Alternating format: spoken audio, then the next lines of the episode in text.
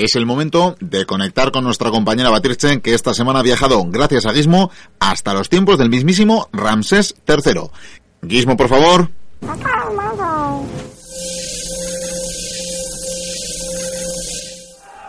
Hola, Batir. ¿Cómo andan las cosas por el antiguo Egipto?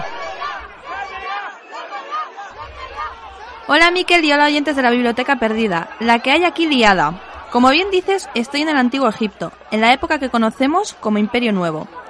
Tal y como cuentan ellos los días, hoy es día 10 del mes de Peret del año 29 de Ramsés III, que es precisamente el faraón reinante.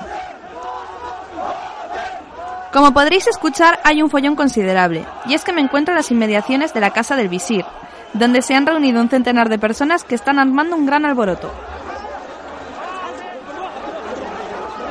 Por lo que he podido indagar, en su mayoría son habitantes del poblado de Set Mat, un asentamiento cerca del Valle de los Reyes que da cobijo a los trabajadores de las tumbas de esa zona, y están reclamando el pago de sus salarios.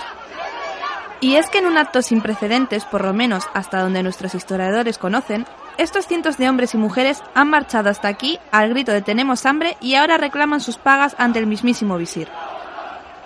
Es la primera huelga de la que tenemos constancia. Amigos, estáis siendo testigos de los hechos que describe el papiro de Turín de nuestros días. No he tenido tiempo de comprobarlo, pero ya han debido ocupar los templos de la zona.